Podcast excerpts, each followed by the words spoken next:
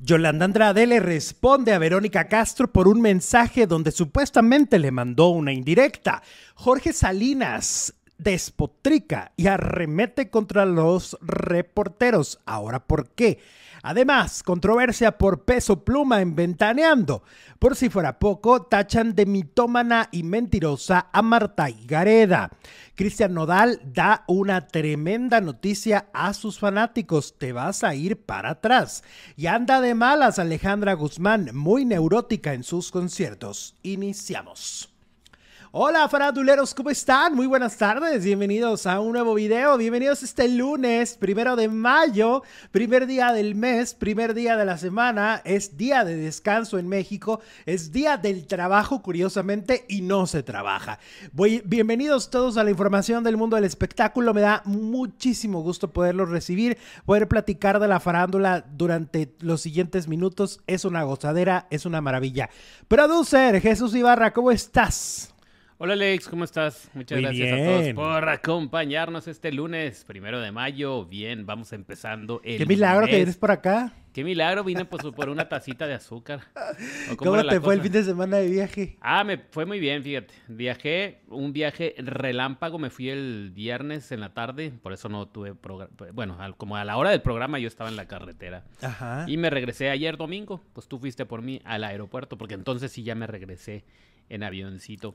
Fui a mi tierra querida y adorada. Fui hasta Hermosillo. Bueno, fui hasta Obregón. ¿Anduviste en Hermosillo? ¿Anduviste en Obregón? No tenía pensado ir hasta Obregón, pero me la aventé hasta Obregón. El viaje más corto que he hecho a mi tierra, Obregón, una hora. Oye, que hubo, por cierto, un accidente horrible, ¿viste? En San Carlos, sí lo vi, ¿cómo no? Sí, sí, sí. Que están involucradas hasta las autoridades. Muchas gracias a todos por darme la bienvenida, que bueno, fue solo un día, afortunadamente Exactamente. Tlaxcala sí existe y los escucho y veo a diario, dice Isabel. Obvio, obvio pero ¿por qué lo dudas? Claro que existe. Es que luego la gente hace ese chiste de que Tlaxcala no existe, pero claro que existe. Ese es el estado más chiquito de la República, pero pues claro que existe. No es Colima. Ahí se la pelean. Según yo es Tlaxcala. Tlaxcala. Pues ahí andan, ahí se Célebre por las, por las, ¿cómo, ¿cómo, decía Doña Lucha? Las tarántulas, no sé qué, de Tlaxcala. O ¿A poco? Sí. No me acuerdo. Oye, bueno, tenemos mucho de qué hablar. Han pasado cosas este fin de semana y tenemos harto chisme. Vamos a empezar con Ventaneando. Y resulta que eh, pues hay pleito por el, por el peso pluma. Por este eh, cantante que, pues de alguna manera se ha vuelto un fenómeno, un fenómeno en la música. Eh, lo entrevistó Jimmy Fallon, ¿no? rompió récord mundial, ¿no? Eh, han pasado muchas cosas con la música de Peso Pluma últimamente. Es el nuevo fenómeno de este 2023. Pues bueno, resulta que Ricardo Casares de Venga la Alegría salió a defender a Peso Pluma luego de que Daniel Bisoño lo atacara con fuertes críticas porque lo considera un artista sin talento. Eh, el conductor comenzó mostrándole orgullo, em, mostrándose orgulloso por los logros que ha tenido este joven que solo tiene 23 años en su corta carrera en la industria musical, pues recientemente él, eh, conocido como Doble P, asistió a una entrevista con Jimmy Fallon, siendo el primer famoso en regional mexicano en hacerlo. ¿eh? Ni Julián, ni Nodal, ni Firme lo habían hecho. Peso Pluma es el primero que va a este programa importantísimo, eh, que, además es en inglés, ¿no? La canción más... inglés? ¿Eh? ¿O, le pusieron subtítulos o Yo no lo vi, no lo ah, vi. O sea, vi que, iba a estar, pero no lo vi. La canción más escuchada del mundo y de un chavo mexicano de Zapopan. Ah, mira, es de Jalisco. Y eh, el planeta lo conoce como Peso Pluma, escribió Ricardo en la plataforma. Esto después de que Daniel Bisoño había, había dicho, dijo el apocalipsis del arte y por supuesto de la raza humana. Eh, mi Ricky comentó a través de redes sociales. Yo creo que Daniel exagera. Este. Mm, algo tiene que tener. Hay para todos los gustos. Algo tiene. Pues claro. O sea, yo no, yo no, puedes conectar con tanta, con millones de personas en todo el mundo sin, sin tener nada. Claro. Tiene algo. Eh, yo no creo que esto sea gratuito. Seguramente hay mucho esfuerzo, hay y hay un estilo que te puede gustar o no. Durante, o sea, toda la vida todos hemos vivido con música que no nos gusta o que sí nos gusta. Lo que yo sí veo un poco ahí como de, clasismo, ¿no? Ay, pues es regional, pues entonces es, es, sinónimo de mala calidad. Pero no es así, pues no siempre. Dicen que es, hasta dicen que es el nuevo reggaetón. Ajá, y pues es un, es un una música que está conectando con la gente. Claro. Y que así como Bad Bunny también ha conectado con muchísimas personas. Y, bueno, cada quien hace la música que, que cree que es lo que le da y si conecta con millones como en este caso y si logra un mexicano romper el récord y si, y si logra estar en donde está en este momento este chavo, pues qué bueno, la neta, o sea, yo no le veo problema, o sea, mientras tú sigas consumiendo la música que a ti te guste, ¿no? Yo creo que Peso Pluma, no, que no sé cuál sea la música que le guste a Daniel, pero la que sea que le guste, pues síguela consumiendo y deja que a, a quien le gusta Peso Pluma. A mí, por ejemplo, yo lo escuché y dije, no, o sea no es lo que le voy a, voy a poner en mis playlists. Pero. Pero ojalá y, existan más cantantes que lleguen y rompan récord. Pues lo chilo es la diversidad, ¿no? Que cada quien oiga lo que le dé la gana, vea lo que le da la gana y consuma lo que le da la gana. Claro, estamos en una época en la que justamente... ¿A quién le gusta peso pluma? Se le dan oportunidades a, este tipo de cantantes que a lo mejor en, en otra época se le hubiera cerrado una puerta. Raúl Velasco no le hubiera, no le hubiera dado la oportunidad. Este, entonces ahora que sí existe esta eh, oportunidad para todos, ¿no? De poder sacar música y de poder subir tu contenido y de poder hacer lo que te gusta, pues qué bueno, qué bueno a mí. Lo Ah, que sí habla inglés porque vivió en Nueva York, dice Janet. Ok. Ah, ok. Ah, bueno. Fíjate, yo por ejemplo el fin de semana escuché el nuevo disco de Thalía, que a mí me gusta mucho Thalía, pero el nuevo disco no conecté, no, no, no hice clic porque yo siento que lo este disco, a pesar de que ella habla de que es el soundtrack de su vida, porque ella cuenta que estas canciones son la esencia de Thalía y cómo creció Thalía, ¿será que justamente ha hecho un dibujo de sí misma que me cuesta trabajo romper el dibujo y, y que me guste otro género de ella? Qué curioso, ¿no? Estaba en, Timbiriche, cantaba canciones shalala, pero si dice que este es el soundtrack de tu vida, quiere decir que cuando no cantaba las de Timbiriche, cantaba las de Nanitos Verdes. Exacto. Las de Soda Maldita Vecindad. de Maldita Vecindad. Qué contrastante, pero pues qué padre. Qué padre la, eh, que, sea así de diversa. Por ejemplo, Pepe Aguilar también lo es. Pepe Aguilar es un rockero de corazón y toda la vida ha cantado música ranchera vernácula, ¿no? ¿Por qué? Porque nació en una eh, en una este, cuna de, rancheros, ¿no? Doña Flor Silvestre, don Antonio Aguilar, eh, entre, entre lo ranchero y la banda, ¿no? Este, pero a él le gusta el rock, él oye rock. E, esa parte la entiendo. A mí me costó trabajo conectar con el disco de Thalía no me emocionó. Igual la voy a volver a escuchar y a lo mejor en la segunda o tercera escuchada igual y conecto, igual y no. Y no va a pasar nada porque a mí me sigue gustando mucho la trayectoria de Talía en sus baladas y muchas de sus canciones, ¿no? Entonces... Yo creo que la cosa está en las canciones, el problema está en las canciones. Eh, son inevitables las comparaciones, pues es que cantó puras canciones rockeras, ¿no? De los enanitos verdes y todo. Y entonces es imposible no recordar esos bozarrones de Gustavo Cerati, de Fer de Maná, canciones, voces graves y entonces las escuchas en Talía y pues se convierten en baladitas con música pop. Me gustó mucho la de Pachuco. Pachuco. Eh, me gustó el arreglo. Me gustó. Ay, ¿cuál otra me gustó? Es que la de como tres. Sufre Mamón, que es el, Ah, devuélveme a mi chica. Hasta se censuró, ¿no? Ya no dicen marica. Ajá, ya le cambiaron, En alguna de las partes dice marica, la palabra marica, y entonces dijeron, no, no, no, nos van a, censurar, y entonces ya no la dicen. Muchas gracias a Elvira Rodríguez, nos mandó cinco dolarotes, dice... Peso Pluma estuvo en la escuela en San Antonio, Texas. Habla perfecto el inglés. Ah, bueno. Ah, ok, ok. También por eso no han invitado a los demás, supongo, ¿no? También en la barrera del sí, inglés. la barrera del idioma. No creo que Julián Álvarez lo hable y pues Cristian tampoco. No. Este, pero qué, padre, la verdad. Qué padre que, esté triunfando el mexicano. Este, y que sigan haciendo música. Eso me, parece maravilloso. Que Talía además aquí un disco completo. Esa parte me, me gusta mucho. Que además trae toda una trae todo un concepto, ¿no? De mixtape, este, desde un documental de una docuserie, pasando por un disco entero y luego además, este, mucha mercadotecnia, playeras, etcétera. Me parece interesante lo que está pasando ahorita, ¿no? Gracias a Gabino Nájera, nos mandó 25 pesotes, dice, ah, no nos dijo nada. Marilu dice, yo amo a Talía, siempre he sido su fan, pero hay discos de ella que tampoco conecto. Sí, ah, por ejemplo, yo batallé para conectar cuando sacó un disco de banda. Que tampoco Me acuerdo, un disco de banda que Pues tampoco fue, me acuerdo que en aquel momento sí al principio hizo mucho ruido y decían que wow, que, era un, fenómeno y no. La pues es que siempre se ha subido a los fenómenos que están de moda, ¿no? En aquel momento era la banda, no existía el reggaetón. Exacto. Existía el rap, existía el regional, pero no existía el... Y, y después se sumó al reggaetón y no dudes que se vuelva al regional otra vez. Sí, como que ella sí se va con las modas, ¿no?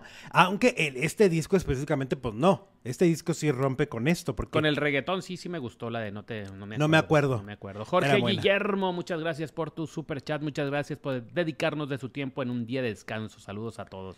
Muchas gracias. Gracias, Jorgito. Saludos, gracias por vernos. Recuerden que nos pueden apoyar a través del super chat. Estamos en vivo todos los días de lunes a viernes a la una de la tarde, hora de México, a través del canal de YouTube Alejandro Zúñiga en vivo. Para los que nos están viendo en repetición en Facebook o nos están escuchando a través de Spotify, eh, estamos en vivo todos los días a través de YouTube. Oye, hablando de ventaneando, Mónica Castañeda causa revuelo también porque regatea sombrero eh, en un concierto de, en el concierto de Rosalía. Hay que decir que Rosalía se presentó este fin de semana en el Zócalo de la Ciudad de México, ¿no? Eh, con mucho éxito, con mucha controversia alrededor de su presentación. Finalmente dijo que no había cobrado ni un centavo. La gente había reclamado en redes sociales justamente que el dinero de los mexicanos se haya ido al concierto de Rosalía. Ya dice que no cobró. Vamos a creer. Vamos a creer. Vendrán me parece raro. Pero bueno. Bueno, será por el lugar que es, lo que representa. Quién sabe. Pero bueno. Siento que se va a convertir en el lugar más codiciado para cantar de los famosos de la talla de Rosalía. Decir, ah, estuve en el Zócalo de la Ciudad de México con 160 mil personas, que es lo que dicen, ¿no? Que... Claro. Pero no, no le fue tan bien como a otros, ¿eh? Pudo irle mejor. O sea, sí había mucha gente, es un, muchísimo. Pero yo vi unas imágenes donde había espacios vacíos. Quién sabe si la cifra estaba inflada, ¿eh? Bueno. Bueno, la reportera de Ventaneando le preguntó a un vendedor que cuánto le costaba un sombrero tipo pescador para protegerse del calor, a lo que el joven contestó que los estaba dando 1 por 80, 2 por 120. Por lo que Castañeda preguntó que cuánto era para ventaneando a lo que, a lo que el joven se lo dejó en 50 pesos. Y entonces la gente le dijo, ¿cómo es posible que esto suceda en la tele, ¿no? De que le regatees a una persona que está vendiendo sus sombreros. Y bueno, al menos a mí nunca me gusta regatearle a nadie. Lo más feo no es que regateara, lo más feo es que se fue sin pagarle. Uy, bueno. Peor tantito. Hasta Ricardo Manjarres le dijo, oye, ¿no vas a pagar el gorro? Ajá. Ya al final. Pues qué rara, ¿no? Pues... Pero, y la parte, o sea, le regateas y te lo dejan 50 pesos, no se lo pagas, o sea, dices... Y no dice, oye, ¿y cuánto? Pues cuando regatean, yo no regateo jamás en la vida. No, yo tampoco. Pero dice, ¿y cuánto para ventaneando? O sea, lo, ibas a, ir a poner en el foro? ¿Cómo está la, no entiendo, cosa? Pues para ella? ¿Cuál ventaneando? Exactamente, como, como por... Y fíjate, a mí la verdad, este, sobre todo, eh, o sea, cuando vas a los mercados, cero regatear, o sea esa gente, muchas, muchas de las cosas que están ahí las hicieron con sus propias manos. Eso no le va a gustar a la Chapoy. La pues Chapoy deja propinas de 300 pesos en el súper, según Que busquen al vendedor de sombreros y le paguen triple. ¿No? Pues sí. Oye, pues ¿qué es esa majadería? pero aparte una disculpa, porque pues eso es un robo, no le pagó. Oye, ¿qué es eso? ¿No? Digo, sí salió en la tele y todo, pero pues... No, pues de, que de, eso no se come. No se come.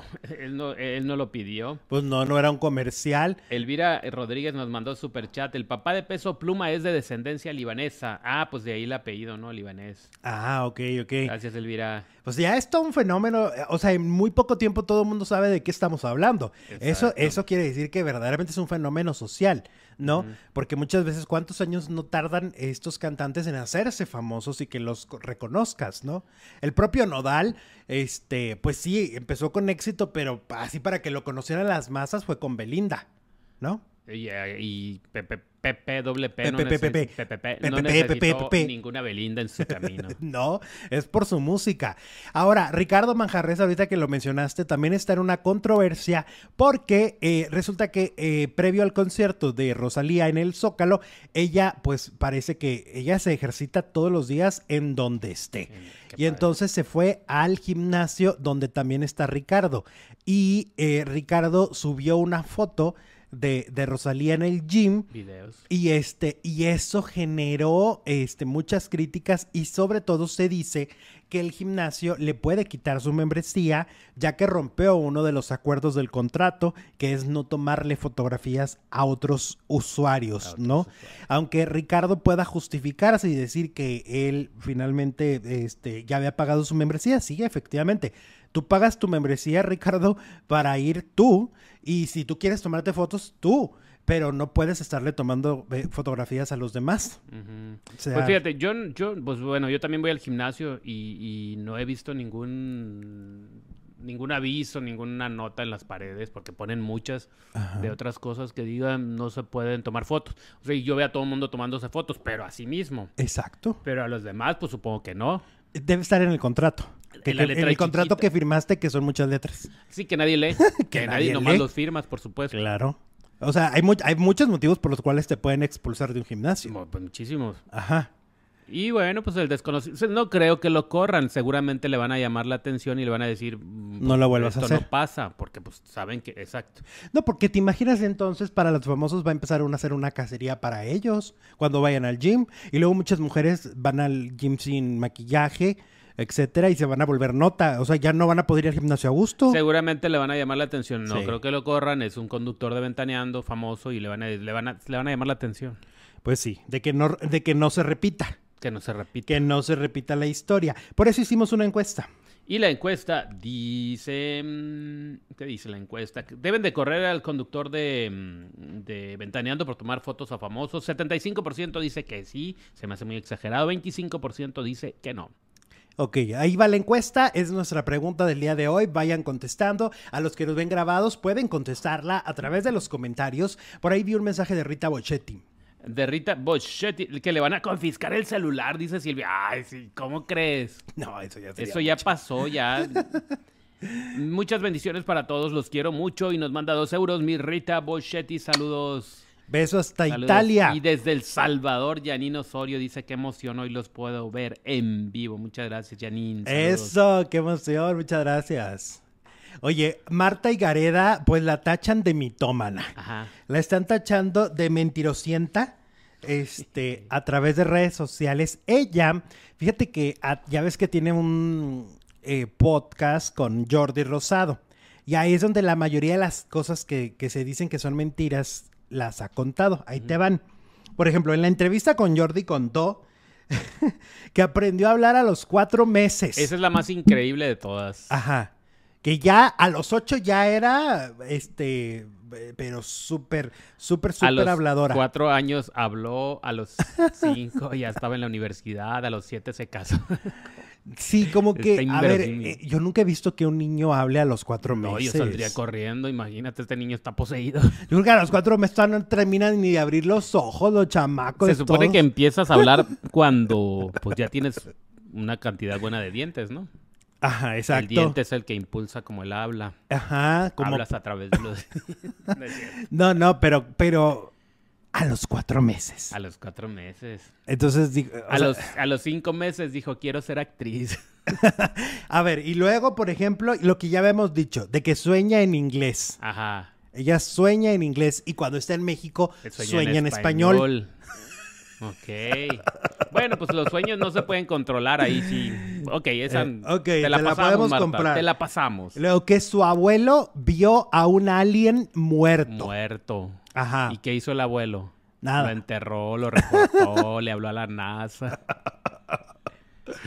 y nada, que andaba, era un T por ocho que andaba ahí en la calle. no era un alien. Dios santo. ¿No? Es Pancha López mexicana, dice Leon Beauty. ¿Por qué Pancha López? Que rechazó a Jared Leto.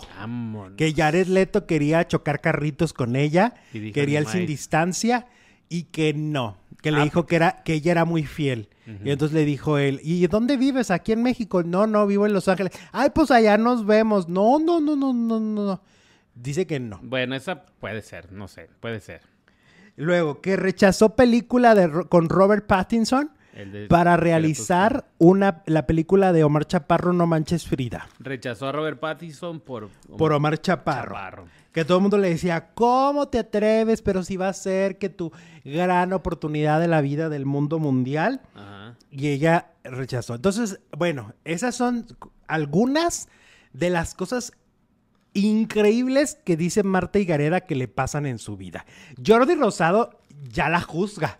O sea, Jordi yo vi que cuando le dice algunas cosas le dicen, ¿qué? Ah, y luego que cayó en los brazos de... De Ryan Gosling. Exacto. ¿Quién sabe de dónde cayó? Que porque se iba a caer. Y él la cachó. Y él la cachó y así como de película de, de Hollywood. Yo creo que lo más tumbado de los pelos es lo del alien y lo de que habló a los cuatro meses, ¿no? Sí. Saludos, Víctor, saludos. Tiene muchas, ¿eh? Yo una vez la vi, pero estoy tratando de acordar porque una vez vi uno de los podcasts y también contó algo ahí rarísimo. Y yo dije, ay, esta señora, ¿qué onda? Ya siéntese, señora, ya siéntese, no cuente esas cosas tan raras. Sí cuenta cosas muy raras en el podcast de, de con Jordi, ¿eh? Sí, es como de mmm, muy inventada mi Martita y Le habla Guillermo del Toro para la segunda parte de Pinocho. Tiene mucha imaginación. Pues es que es escritora, ella escribió una de sus películas. Ajá. Entonces, pues como buena escritora tiene a lo mejor no distingue la realidad de la del Ay. le encanta a lo mejor hacerse la interesante, ¿no? ¿Será? Pues yo pienso, pero sí está raro. Está muy raro todo esto que les estamos contando y por eso la tachan de mitómana en redes sociales. Ah, ya. Leon Beauty dice, producer, hay una canción de Pancho López que se refiere a que desde los cuatro meses comenzó a hablar. Ah, por eso. Ok, por eso dicen que es la Pancho López. ¿No? La Pancho López. a los cuatro meses. Ay, Dios. No, no, no, no, no. Fíjate, yo estaba viendo a... Tengo una amiga, saludos Viri, y este, que acaba de tener su, su baby hace, pues yo creo que ya son dos meses, no sé, más o menos se me hace. Pues eh, yo veo al niño en las fotos y no le veo ganas de hablar. No, pues a los cuatro no, a los cuatro meses no va a hablar. Cuatro meses. No. pues es que dicen palabritas, pero es que no sé a qué se refiere con hablar. Palabras completas, pero balbucean mucho. Yo tengo pero ella era, ella decía casi, casi que ya. Un sobrino de va a cumplir ocho sobrinito, el Eren Gonzalito, que lo vi el fin de semana, qué bonito niño. Eh, eh, y pues ¿Y habla? dos dientitos, balbucea, pero no se le entiende lo que dice, ah, obviamente. claro. Sí, pues hacen sonidos.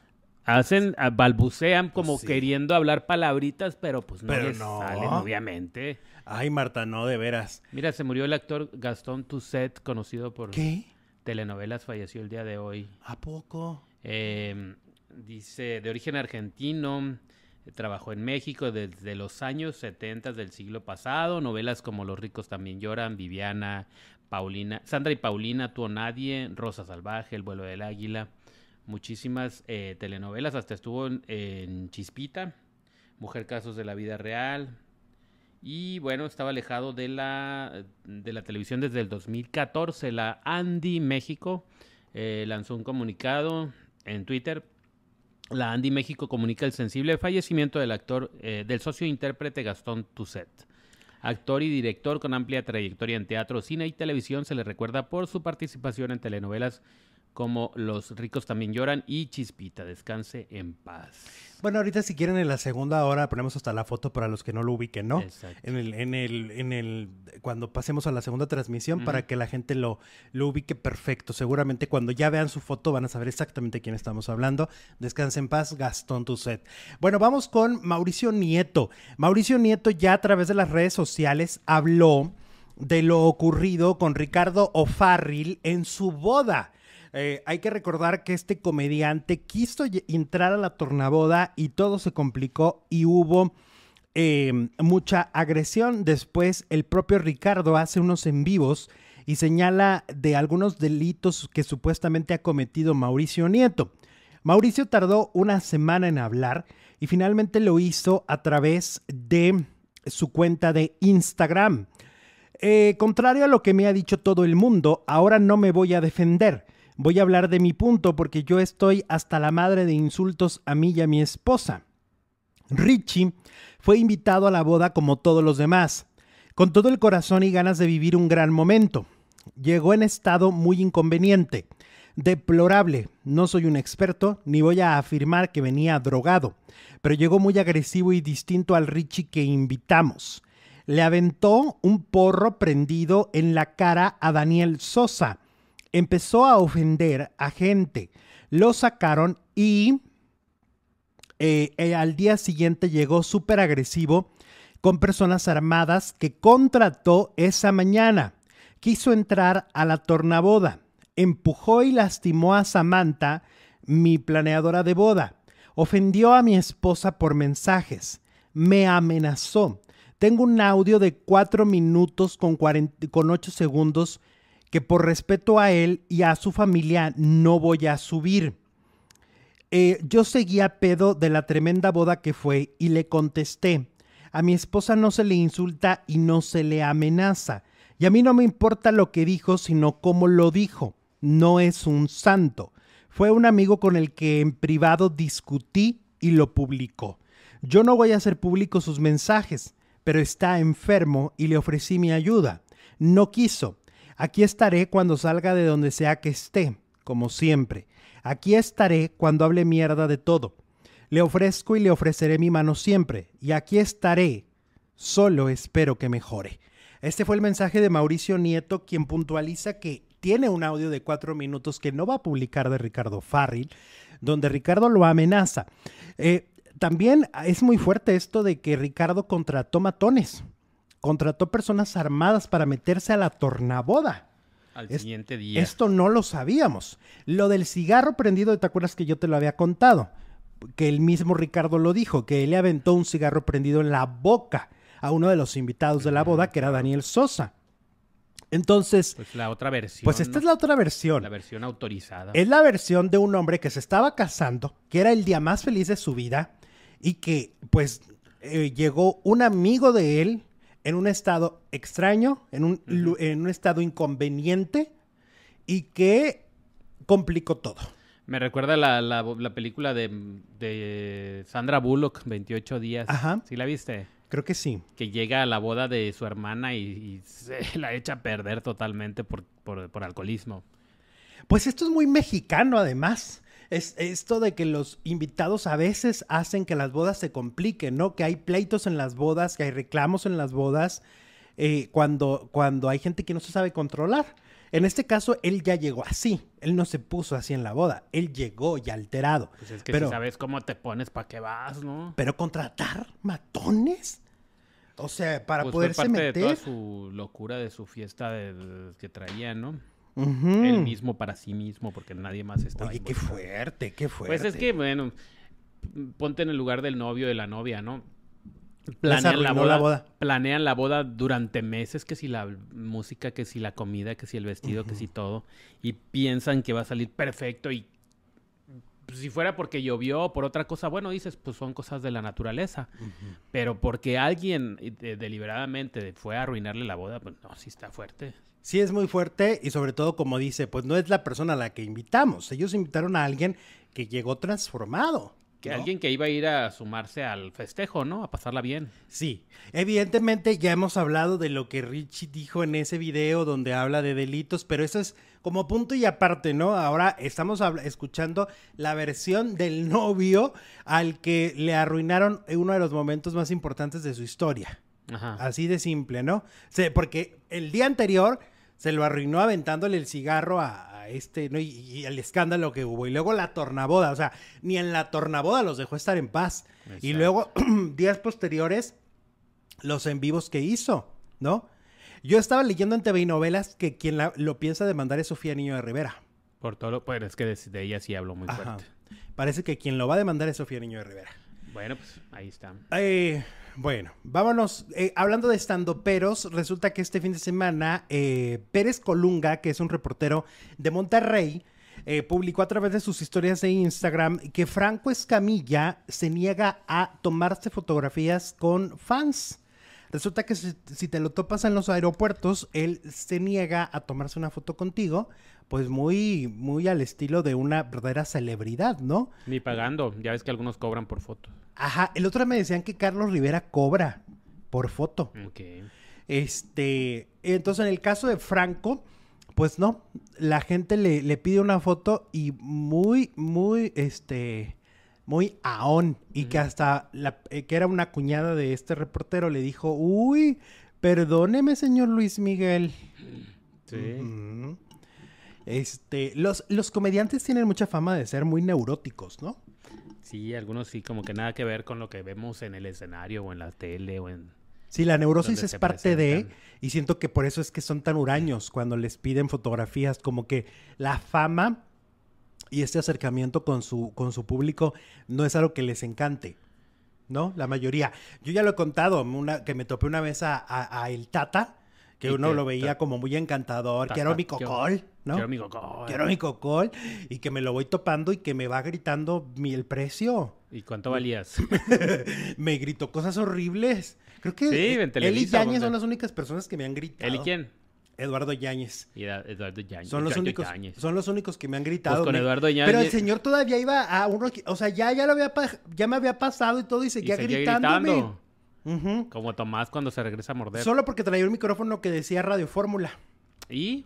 Y decía, son unos hijos de la chingada. ¿Qué le hicieron? Ah, sí. ¿No le dieron su cocolo o qué? Oye, pero con ya, ya, controla ese señor, ya pues, ya no me dé nada, no me dé la entrevista, ya Ya, es más, yo no, ya no la quiero. Sí, ya no, no, no, no, no, no, no. Sí, nomás porque lo vi pasar, cállese, cállese. Yo venía a ver a, Talina Fernández. Oye, sí se portó el Tata, fue una cosa... Pues, que, que, que, quiero ser el Tata, porque uno lo veía. Bueno, también era neurótico, su personaje era de un Tata neurótico, claro. El quiero mi coco. Pues le salía re bien al señor. Pues no, no lo actuaba, le salía, lo hacía natural. Los comediantes tienen dos lados, uno bueno y uno malo, dice Abdel. Bueno, pues todos, todo el mundo tiene su lado bueno y su lado malo. Pero sí que creo que ellos, como, como siempre el público quiere que sean chistosos, entonces ellos se, se como que se resisten, ¿no? Y que dicen, no, no, no, yo no. Yo cobro por ser chistoso. Ajá, yo no te voy a decir ningún chiste ni te voy a decir. Los chistes los cobro y bien cobrados en el escenario. Oye, hablando de neuróticos, Jorge Salinas.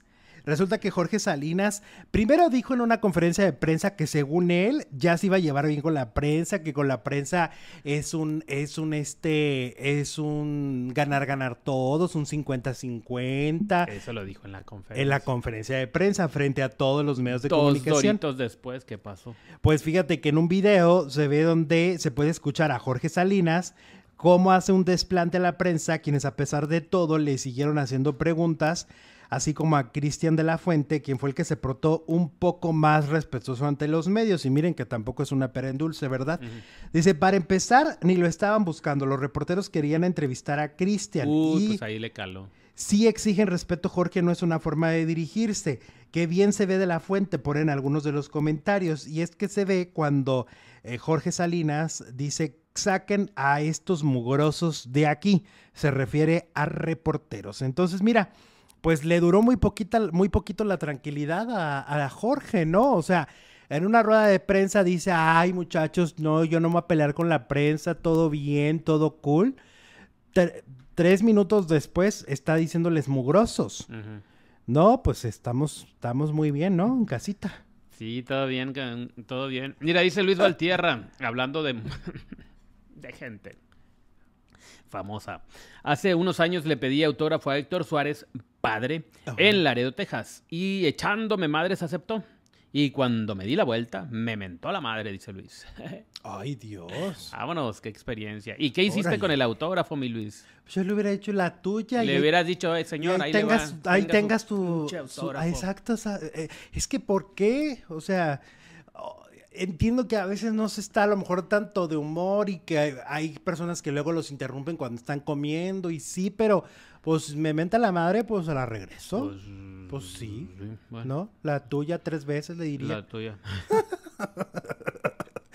La verdad. Entonces, bueno, Jorge Salinas, que ya también... Jorge Salinas siempre ha sido así. Jorge Salinas está también... ¿No?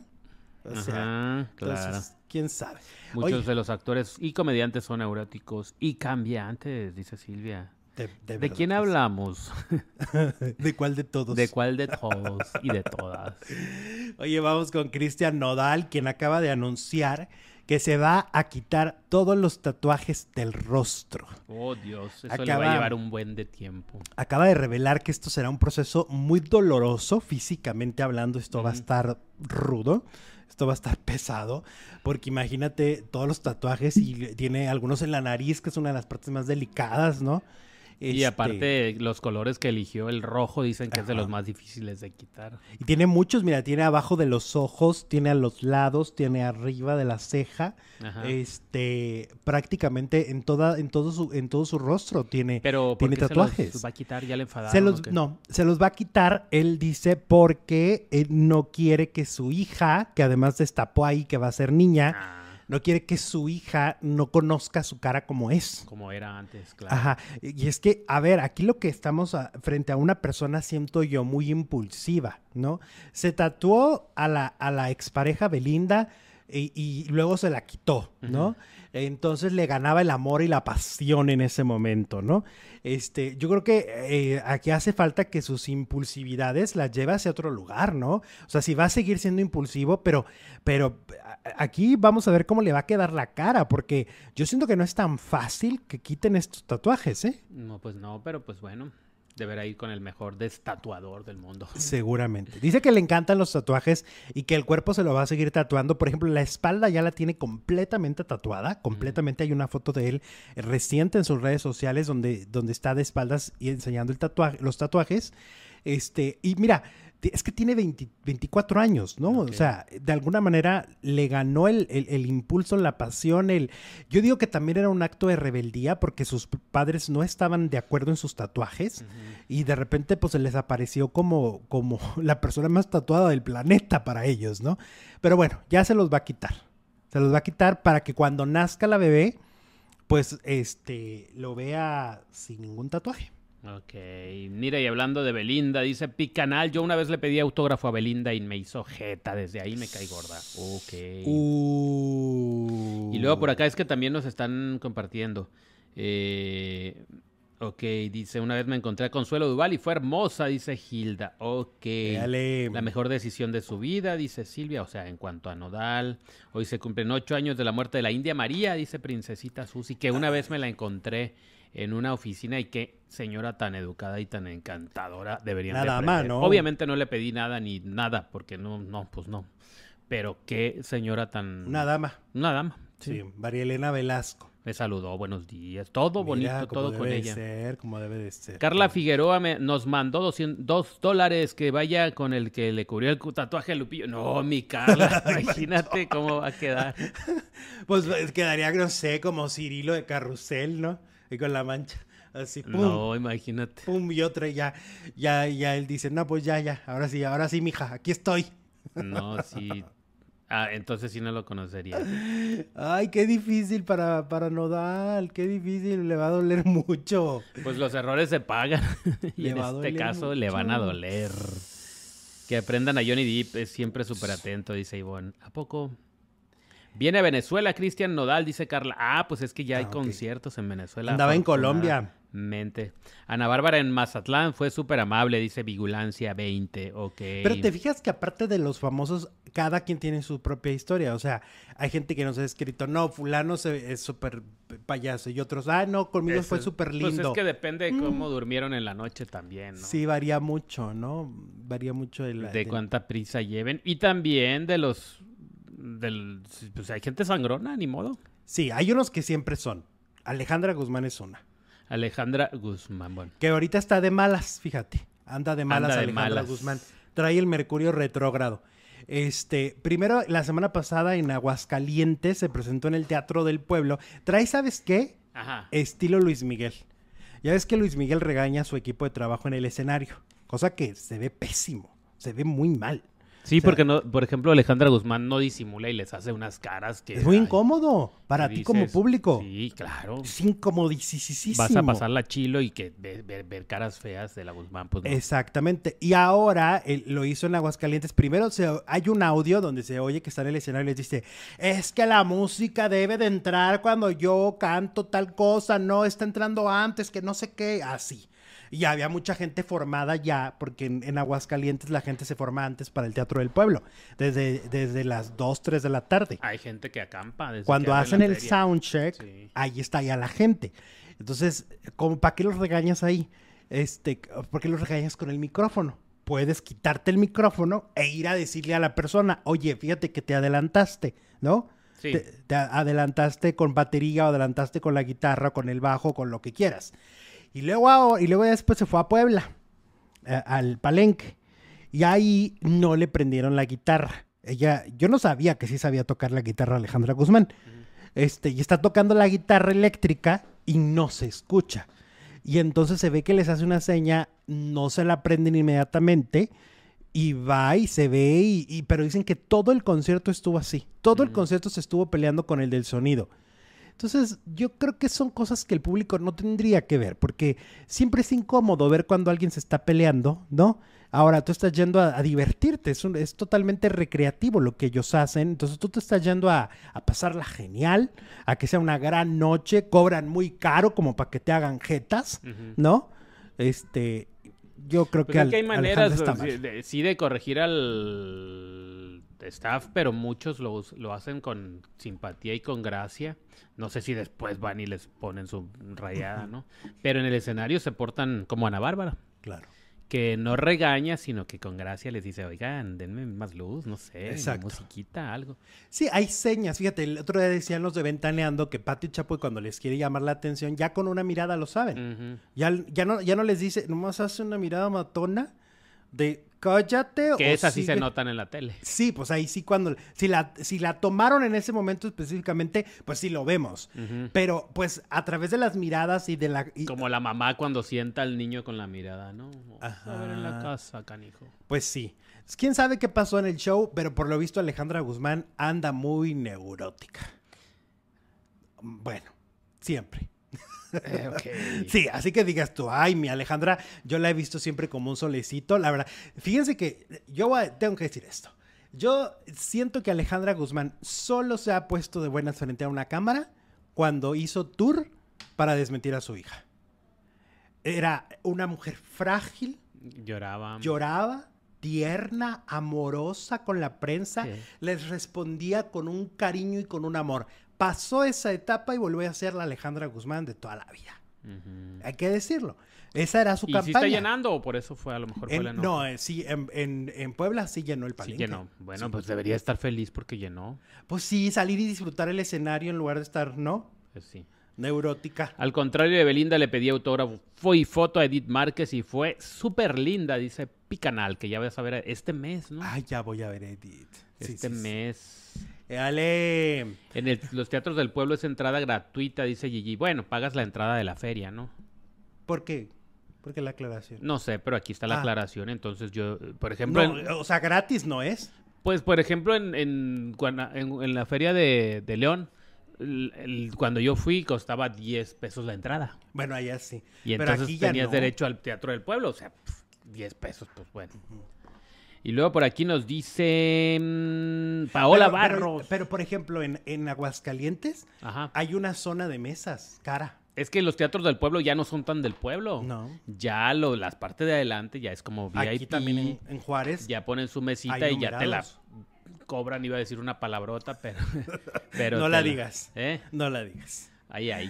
Ay, ay. Paola Barro nos manda 10 mil pesos colombianos. Amigos, un abrazo. Hoy, hoy es festivo en Colombia por el Día del Trabajador. Mm, también. Aquí también. Alexito, ¿te gusta como productor? Jorge Ortiz de Pinedo, ¿crees que merece estar en la televisión?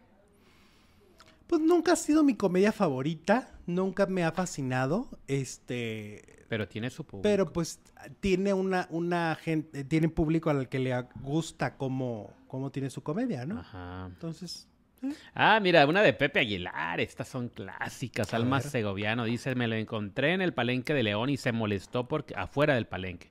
Porque le pedimos foto y cuando por fin dijo que sí, nosotras tres nos mm, seguimos de largo, de largo y nos reímos de nosotras mismas. Bien, mi alma, bien. Eso, se la regresaron que sepan que ah, no son... ¿quieres? Ah, pues ahora ya Todos somos iguales. Pues ahora, ya, no, la quiero. Pues sí, es que dejemos de idealizarlos. Claro. Dejemos de pensar que son, ¿no? Que son perfectos. Es que no era a ti, era tu músico. Oye, vamos con Raúl Velasco. Y, y, es que resulta que ya ves que ahorita Mari Boquitas está, pues ahora sí que en boca de todo mundo, ¿no? Soltó la boquita. María Raquenel realmente está en boca de todo mundo y confirmó que el presentador sabía de las andadas de su exmarido. Eh, al hablar de su matrimonio con Sergio Andrade, María Raquenel terminó confirmando que Raúl sabía qué sucedía. En el mundo de Sergio, las bocas solamente se abrían para cantar, dijo Mari Boquitas al, al, relatar que ya casada con Sergio formaba parte del grupo Boquitas Pintadas con otras jovencitas, incluida Gloria Trevi. Asimismo, Raquel recordó que cuando debutaron en Siempre en Domingo, el legendario presentador le preguntó si ella era la esposa de Sergio. Yo lo conozco, dijo el conductor, según dijo Raquel ante su silencio por temor a hablar y recibir un castigo de Andrade. Me fui confundida y con la sensación de que otros sabían lo que Sergio hacía y a nadie le importaba, que si yo contaba la verdad de lo que estaba viviendo nadie me iba a creer. No culpo, eh, no culpo no culpo a, Raúl Velasco, simplemente me asusté todavía más al darme cuenta de que el secreto no era tan secreto y eso no cambiaba las cosas. Si mi boca estaba cerrada, se cerró todavía más. Fíjate qué importante, ¿no? Lo que ella cuenta, porque al final, pues sí, eh, Raúl Velasco seguramente lo sabía. Mira, yo por ejemplo siempre he pensado, Patti Chapoy evidentemente sabía lo que pasaba. Eh, Patti Chapoy fue muy cercana a Sergio y a Gloria les hablaba con muchísimo cariño ante las cámaras, ¿no? Eh, hablaba de, haber vivido con ellos experiencias de, pues, más cercanas, ¿no? De, que le mostraban el material antes que nadie. Eh, y pues, curiosamente, iba a firmar con ellos en 1995 un contrato. Ella, ellos deciden venderse al mejor postor con Televisa y casualmente a los dos años destapa todo, ¿verdad? Y, se, y un poco sí se da baños de pureza, ¿no? Un poco se desprende y dice, ah, miren, eh, esto era lo que hacía Sergio Andrade. Yo te voy a decir honestamente, por mi sentido común me dice que Pati lo sabía. Que todos lo sabían. Y aparte, pues trabajó mucho tiempo con Raúl Velasco. Ajá. A ver, es que era inevitable, ¿no? Llegan tres, cuatro jovencitas acompañando a Gloria Trevi. Siempre son distintas, ¿no? Siempre son diferentes, todas desnutridas, todas desgreñadas, todas olorosas. Lo, lo mínimo que te preguntas, eh, ah, son menores de edad, ¿dónde están sus papás? Ajá, Porque andan con un adulto, ¿no? Ajá, porque ellas, si son menores, cuidan a Gloria, que ya es un adulto, de 20, 22, 23 años, claro. ¿no? Sí, tienes que hacer esa pregunta. Esa pregunta se la hizo Rebecca Jones, ella misma lo dice, cuando vio a, Luis de Llano con, con Sasha dijo, ¿qué pasó aquí? O sea, ¿esto es normal? Se lo preguntó, ¿no? Ella misma. Ajá. Era una jovencita. Ahora, yo no me quiero imaginar cuando, cuando ellos veían que cuatro o cinco jovencitas estuvieran ahí. La pregunta demasiado, demasiado raro. Era, era muy evidente, ¿no, Jesús? Era muy evidente para todos en la industria. Ahora, este, y, y, hablo específicamente de Patty porque fue la que se encargó después de dar una cobertura absoluta a este tema. Em, no sé, creo que habría que preguntárselo. nunca he escuchado una pregunta así hacia Patty ni, ni a mucha gente del medio. A, los que hicieron las películas, ¿no? claro. Ni modo que en las películas, las filmaciones de películas son cuatro o cinco meses, ni modo que no se dieran cuenta. Es, es, muy revelador lo que dice Mari, porque además el hecho de que un ícono de ese tamaño guardara silencio, eso le hizo a ella entender que estaba sola en esto. Qué difícil. ¿Qué dicen los faranduleros? Eh, dice Eric, es que todo el mundo tiene anécdotas con famosos y Tati Cantoral en Bogotá me abrazó y besó, se tomó fotos y se volvió a despedir y también Mariana Garza en su teatro en México, dice Eric. Ay, maldita lisiada. Así es, bueno. Ok. Oye, Maribel Guardia, Julián Figueroa, se dice mucho a través de, también de, de, los reporteros de qué va a pasar con la herencia. Acuérdate que Julián es uno de los herederos de Joan Sebastián. Pero la herencia de Joan ha tenido muchos conflictos, ¿no? Muchos estirones, un proceso muy largo. Pues tan es así que Julián nunca la pudo disfrutar en vida. Exacto. Entonces pregunta a la gente qué va a pasar ahora, ¿no? Al no estar Julián, pues al parecer el juez lo que ahorita dictó fue de que se pone todo en, en, pausa para que se decida quién es el heredero de Julián y que esa persona es la que va a reclamar lo, lo, que sigue de este juicio larguísimo entre los hermanos y entre la familia de, de Joan Sebastián, ¿no? Eh, los hijos, los hermanos, todo, es que hay, es pleito general. Em, y bueno, pues vamos a ver qué pasa. Yo creo que, ¿quién será Maribel? Pues su hijo, ¿no? Yo supongo que será su hijo. Ah, pues sí, ¿verdad? Si no dejó testamento, su hijo. Va su hijo, ¿no? Claro. Eh, ¿Estaba casado?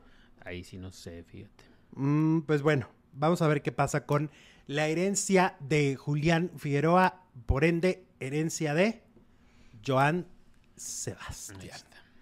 Eh, vamos con Talina Fernández, quien este fin de semana, pues volvió a revivir esta emoción tan terrible y tan triste que fue la pérdida de Mariana Levy, su hija. Esto acuérdate que pasó en, a finales de abril de hace muchos años, pero que aún así A, a, Talina le sigue doliendo muchísimo. Y este Talina, de hecho, hasta le preguntaron sobre Maribel Guardia, porque pues es lo mismo, es la parte de la misma historia. Y lo que dijo Talina es que finalmente pues se reunirá con su hija. Que es una pues de las... espera, es lo que es, es la espera que tiene el volverse a reunir eh, eh, al final de cuentas dice no ha cuestionado los designios de Dios. Eh, y bueno, pues, cuando la vimos el año pasado en Masterchef Celebrity, que, le pusieron la foto de Mariana, volvió a conmoverse, volvió a, a, revivir ese, ese dolor, ¿no? Que deben de sufrir las madres de, de haber perdido un hijo. entonces, bueno, pues Talina Fernández este fin de semana, pues que pueden pasar los años, pueden pasar el tiempo y aún así esa llave nunca se va a cerrar, ¿no? O sea, y, cuando la abre un episodio, unas palabras, una anécdota, una algo, es tan complicado, ¿no? Cerrar esta emoción. ¿Cómo ves? Difícil, difícil para una madre. Tiene un heredero, dicen por aquí, habrá que ver quién le toca, dice la Supongo que que sí estaba casado por el civil, dice. Ah, pues entonces ella también. Pues con más razón, también a su esposa. Saludos a ti, el producer, un abrazote. Laurita Oliva, saludo. Ya se cumplió la regla de tres. ¿Cuál regla de tres otra vez? ah, ya. Princesita Susi ya nos tiene la regla. Julián Figueroa, Sergio de Facio y ahora, pues, Gastón. Ay, pero ya muy espaciado, oye, ¿no? Sí. No, no, no. Oye, hablemos de Vaselina, que este fin de semana hubo preventa de boletos eh, y la gente en redes sociales está pues muy sacada de onda porque los precios de los boletos para ver a Vaselina son estratosféricos. Ni con Paulina Rubio que dicen que va. Ajá, que Paulina va a estar, pero no han dicho cuándo ni cómo, ni Cómo, ni cuándo, ni Este, que también Sasha va a estar en una fecha que quieren convencer a Talía. Pues bueno, Vaselina, que está el elenco que ustedes están viendo en pantalla, que son los Timbiriches, está Andrea Legarreta. Vaporudo. Jair, Kalimba, Angélica Vale y María León. Bueno, finalmente esta, esta reposición de esta obra de teatro que apunta y apela y desgarra la nostalgia de alguna manera, pues te va a costar más o menos aproximadamente, si tú quieres estar en, la, en las primeras filas, te va a costar un aproximado de 6 mil pesos mexicanos. 6 mil pesos mexicanos. Es decir, si tú vas acompañado ya son 12 mil. Yo digo que es mejor comprar de, de, la, de las de atrás, porque si las si la, si compras de las de adelante, pues es una obra de adolescentes, ¿no? Y pues estos elenco de adolescentes, pues se les vas a ver las, las patas de gallo y las cadenas y todo. Y ya de atrás, pues dices, ah, pues ya no se nota. O ir sin lentes. O ir sin lentes. Ajá, que para no verles todo. ¿no? Pues sí, porque la generación Timbiriche ya usa lentes. Eh, no, claro. Ya usamos lentes. No, fíjate, y además, pues es un teatro al que yo he ido y, por ejemplo, en la parte de arriba, que es donde los boletos están de 2.500 para abajo. que estás cerquita de Dios. Es horrible el vértigo que te da allá arriba, porque está muy alto, ¿no? Está es, muy alto, sí. sí, no es como... Hay teatros un poco más bajitos que el segundo piso no está tan alto, ¿no? Acá sí son muchos metros, son muchísimos metros de estar muy arriba. Yo fui a ver Jesucristo Superestrella la primera vez allá arriba y se los juro que ni la gocé, la padecí. Estabas viendo en qué momento te caías. En qué momento me iba a desmayar. Yo decía, ¿en qué momento me voy a desmayar? Me voy a caer de Pero aquí, aparte, desde allá, allá a dar. pum, pum, arriba de ribota, les ves la nuca nada más. No les, no distingues nada. No ves nada. Entonces, para distinguirles es en la parte de abajo, porque luego volví a ir a Jesucristo Superestrella y ya me tocó en la parte de abajo. De atrás, pero de abajo. Ajá. Este, cuesta 3.500 pesos. O sea, para verlos decentemente. Ya de 2.500 ya no ves. perdón, ya no ves. Y, sé porque he estado en ese teatro y hemos pagado el boleto. Em, a mí me parece estratosférico, me parece innecesario cobrar tanto. No entiendo por qué. A ver, a ver, que me explique algo Alejandro Go con todo respeto. Si yo a Mariana Garza la quiero ver en una obra de teatro, en su teatro en el Milán, por 500 pesos yo la puedo ver en primera fila. Porque ahora me está cobrando 6 mil pesos. Ah, porque pues es Mariana Garza, Eric Rubín, o sea, ponle 500 cada uno. Ah, le vas a sumar cada uno. Cada uno vale eso. Híjole, no te lo compro. No me gusta esa versión. O sea, siento que sí será la versión de Alejandro Go, pero luego dicen, es que porque la gente no va al teatro. ¿Por qué le tronó José el Soñador? Porque le tronó. porque estaba muy caro, porque dijo, es Carlos, Rivera. Sí, entonces, y aún así tronó. Y tuvo que bajar los precios y después sacar a Carlos y poner a, Kalimba y bajar más los precios todavía. Y luego, por ejemplo, mira, nos está diciendo Gaby Cupul, dice invitada especial la Vale, o sea, no estará en todas las funciones. y no especifican cuándo. No especifica qué funciones sí, qué funciones no. No, yo honestamente creo que esto es exagerado. vamos a ver este, cómo le va. Vamos a ver, vamos a ver. Igual y a lo mejor nos callan la bocota y, llenan. Y la gente está endeudadísima por meses con sus tarjetas meses sin intereses, ¿no? O algo así. Y eh, puede ser que sí, pero puede ser que les vuelva a pasar lo que a José el Soñador. José el Soñador, también la gente se quejó de los precios y terminaron bajándolos porque no llenaban el teatro. Y no hicieron gira por todos lados como lo esperaban, ¿no? Claro.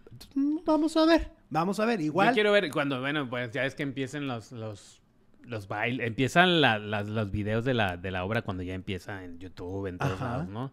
Quiero ver cómo bailan. Ya ves que Vaselina es piruetas cargadas en el aire.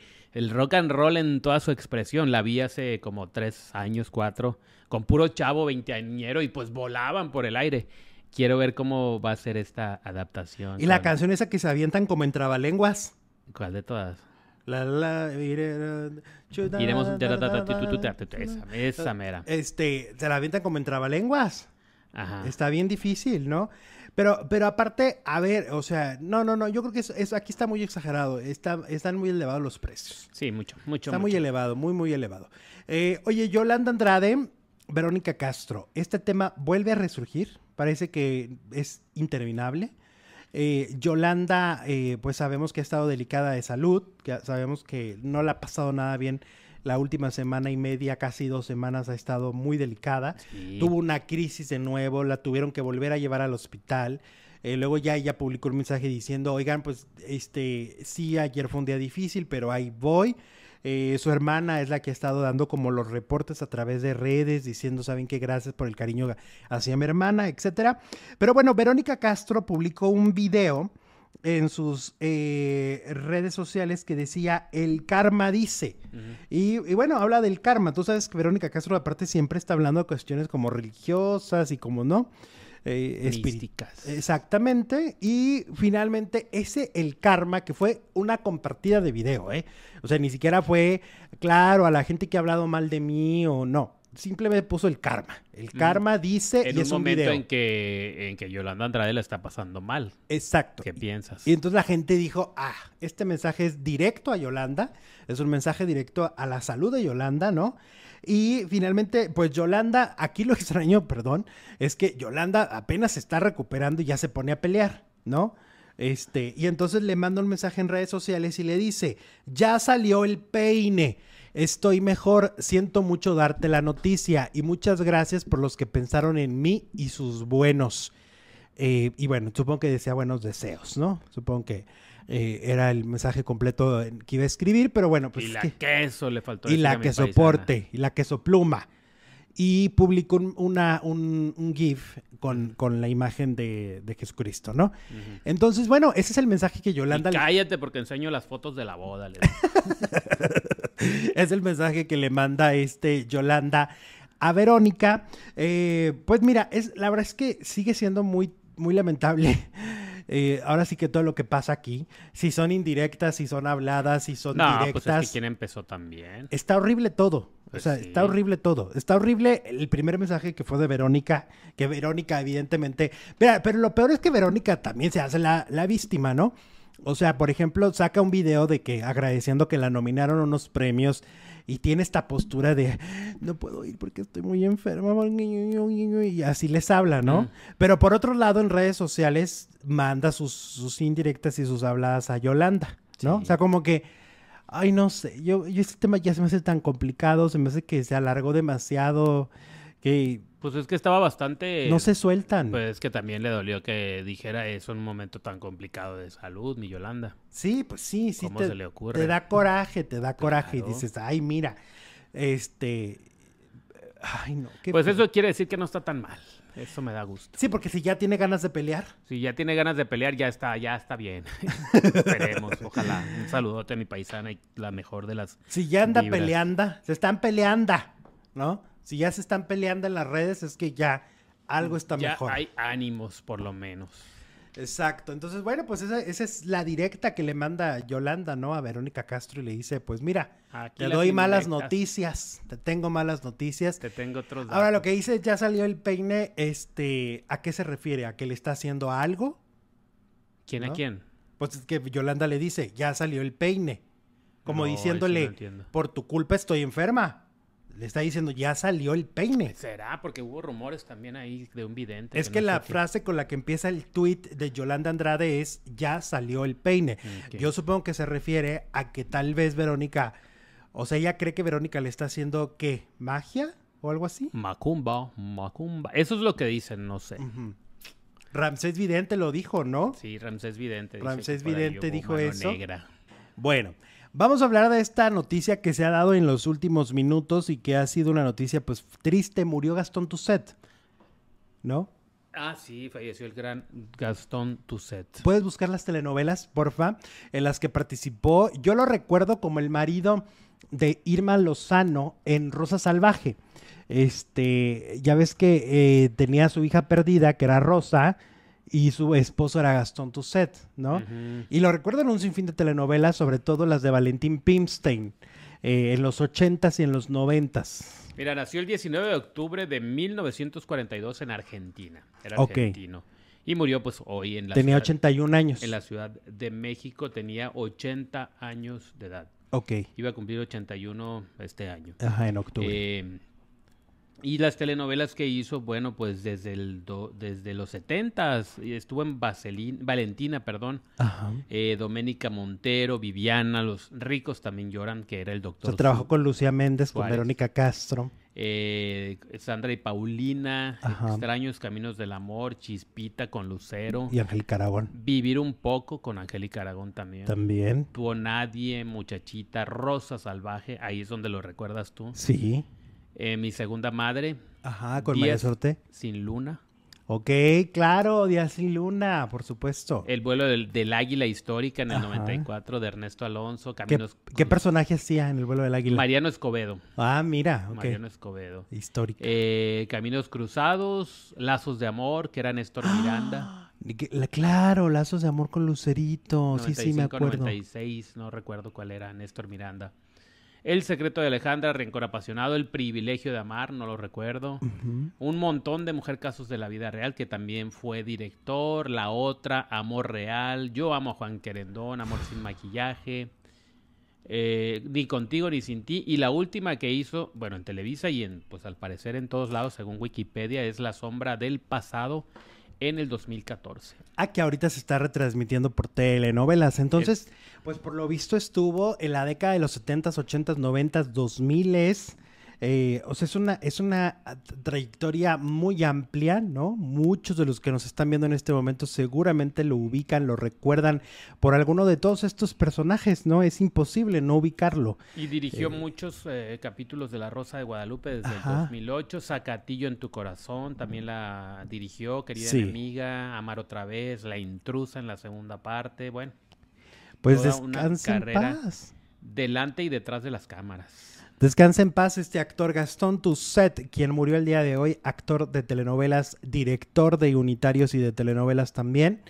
Gran trayectoria, grandes historias con muchos, muchos personajes, pues está dentro de la historia de las telenovelas mexicanas. Así es, descansa en paz. Oigan, vamos a hablar ahora de Karime Lozano, quien subió un video diciendo que ya tiene nueva telenovela.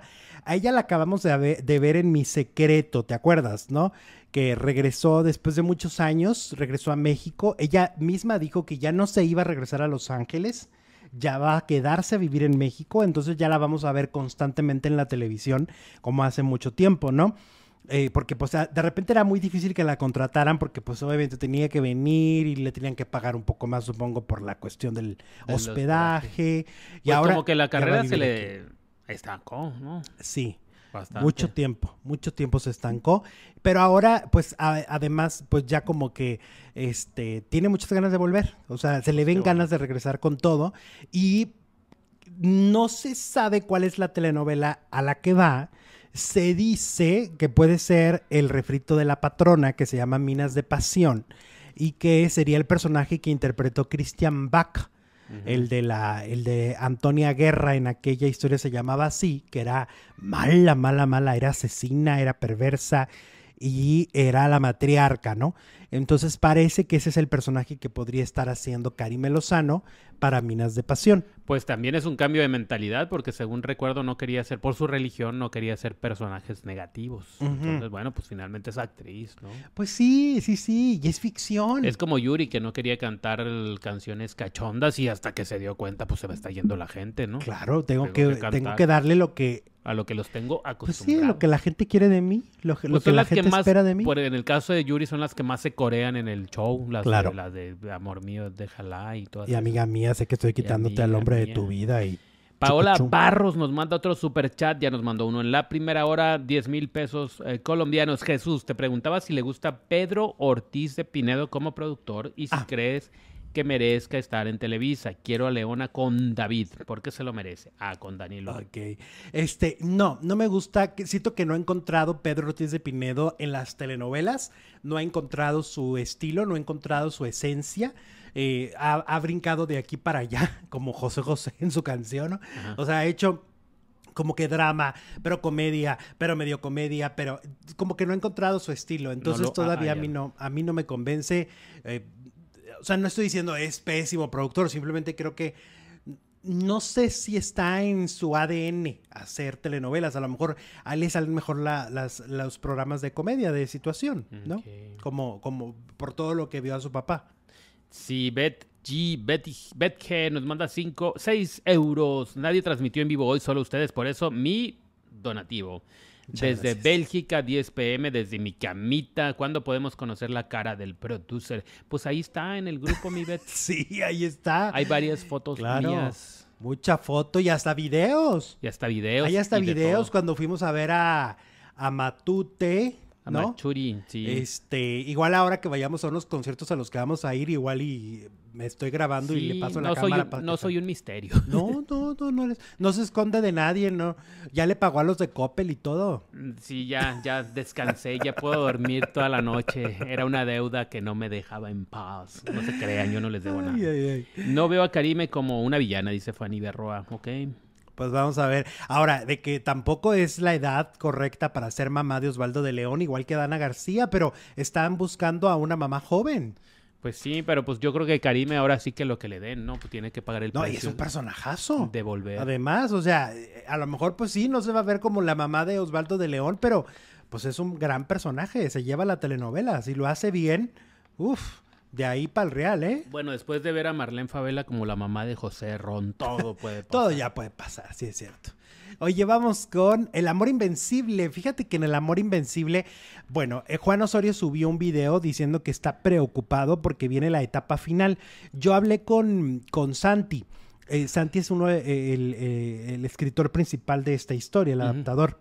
y hablábamos de mm, de que yo le decía que es muy emocionante lo que estamos esperando. O sea, eh, son 20 capítulos los que faltan. Y la verdad es que estamos muy emocionados los que hemos estado siguiendo la telenovela, porque es una telenovela que sí te emociona mucho. Y, y él me decía, pues, que esperan que cubran las expectativas del público, ¿verdad? Y lo mismo acaba de decir Juan Osorio.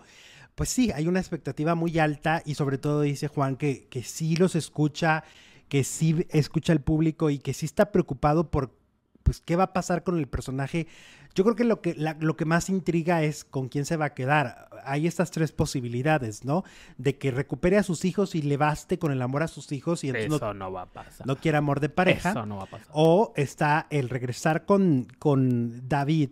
Pero el personaje de David lo están manchando, si tú te fijas. Ajá, ya lo hicieron villano. Sí, porque, porque ya está besuqueándose con, con Marlene Favela. No, de hecho ya se alió con ella. Exacto. ya, ya, lo mancharon al personaje, ya no es, ya no es eh, aspiracional. tan aspiracional. Gael siempre ha sido una víctima. O sea, al principio cuando era joven, pues fue muy, muy tonto, muy, muy débil, ¿no? Y se dejó que el papá hiciera y deshiciera con la vida de él pero este, pero en realidad nunca ha sido malo. Pues aquí está la encuesta, mi Juan Osorio, si nos ves que alguien te la haga llegar, dice, ¿qué quieres del final del amor invencible? Que Leona se quede con David, no, 18%. Que se quede sola, tampoco, 37%. Y que se quede con Gael, va ganando con el 45%. Nuestra audiencia en vivo nos está diciendo que quieren que se quede con el personaje de Daniel Elvitar, Gael. Eh, fíjate que el, capítulo del viernes hubo una escena que muchos no entendimos y que nos sacamos de onda cuando ella va con Ramsés y bueno, le dice que, quiere volverse su cómplice, que, sabe los delitos que comete, pero que ella es muy ambiciosa y que quiere ser parte de... Quiere ser la nueva Columba. Pero cuando sale del, del despacho, en la pantalla le ponen una frase que dice, es una perra. Ay, santo de qué. pues nadie entendió. Nadie entendió. Pues para crear conversación, ¿no? Yo tengo una amiga con la que me chateo cuando está el, capítulo. Estamos intercambiando opiniones, así de que, ah, ¿ya viste? Ay, sí, ya, el éxito. Ay, aquello. Ay, ¿cómo crees? Ay, pásame la coquita. Ay, no, pásame el pan dulce. Y así nos estamos hablando en el, en el WhatsApp. Y me dice, ¿qué es eso? Y le digo yo, pues no sé. Yo tampoco entendí. Porque pues el personaje no es que sea una perra. Ella está tratando de, hundir a este hombre para poder ser feliz con sus hijos cuando los recupere. Porque si este hombre está vivo o, está en, eh, este, ¿cómo se llama? Está en la... Eh, no está en prisión, pues no, ella no va a poder ser feliz y no va a poder recuperar a sus dos hijos. ¿Estás de acuerdo? Por eso es que ella tiene que hacer esto. pero aparte tiene que cobrar venganza por todo lo que le hizo. Le mató a su familia. Le mató a la familia. Le mató a su hermana, le mató a sus dos padres. Le mató las ilusiones. Pues le destruyó la vida, le destruyó la vida. Entonces, pues no entendimos. No entendimos pues eso. No, ni, aquí en el, ni aquí en el chat. Eh, ¿Alguien entendió por qué le dicen perra? La verdad no entiendo la frase. La frase no la entendí. Con ¿Verdad que no? Que se quede con Gael hasta el final, dice Fanny. Y luego espérate, espérate, Faldilludo. ¿Qué más, qué más? Que le habla la, la, la columba hedionda y le dice, pues, eh, disfruta tu caída. Y ya. Y ya dijo, pues, le echó aceite. Esta vieja loca que. Pues total que en el elevador. Vamos, le cortó el cable. Le cortó los cables. Y, pero, y, ya. Ahí es donde aplicaba la frase, es una perra. Columba. Columba es una perra, ¿no? Y entonces le cortan los cables y estaban matando dos pájaros de un tiro porque iba con este, con Apolo.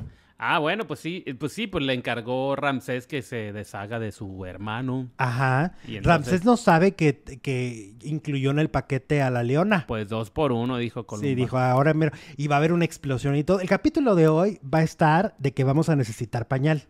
Tú sí. Eh. Sí, yo sí. Yo a cada rato, ¿eh? Esta novela sí me ha hecho que, que me compre mi bolsa de pañales. Bueno. Porque en serio sí me pongo muy mal.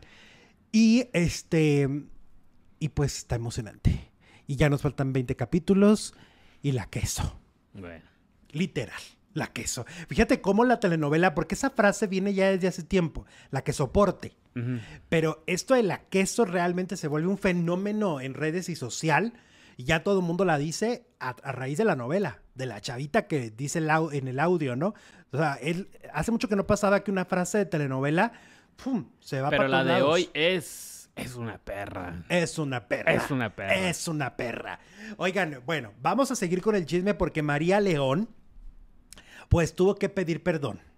Tuvo que pedir perdón porque cantó mal el himno nacional. ¿Y a quién le pidió perdón? A todos los mexicanos. En un evento de béisbol. En un evento, de, béisbol, Estaba cántele que cántele. Dice que pues era, estaba lleno el estadio. Evidentemente no, no, no pudo con el nervio. Sí, no pudo ¿Y en qué frase se equivocó? ¿En la de Ah, ya, ah, ya, ni me lo sé. Yo hace tantos años. Palomita. Ah, no, esa es otra canción. hace tantos años que pasé por la primaria y por la secundaria. Ay, que yo odiaba. Como era tan tímido, yo odiaba el saludo a la bandera. Era lo peor que me podía... O sea, yo, fíjate, como era, sí era muy tímido y me daba mucho estrés muchas cosas. Hasta cantar el himno te ponía. Me daba mucho estrés estar ahí así sin hacer nada de movimiento cantando. Pues todos estaban igual que tú. Ajá. ¿A ti sí te gustaba? Pues no me gustaba, pero tampoco era así como que, eh, pues ves que, pero yo yo cualquier cosa que fuera estar fuera del salón, yo era feliz, entonces pues sí. Ay, pues por vaguillo, por vaguillo, pues por traviesillo. No, fíjate, yo sí, en serio, yo prefería estar en el salón. Yo siempre he sido como muy, me ha gustado siempre como la comodidad desde niño. Entonces a mí eso de estar ahí en el sol, ahí todo sudoriento, ahí haciendo el saludo a la bandera, mm, mm, no era lo mío. Bueno, entonces Laura se...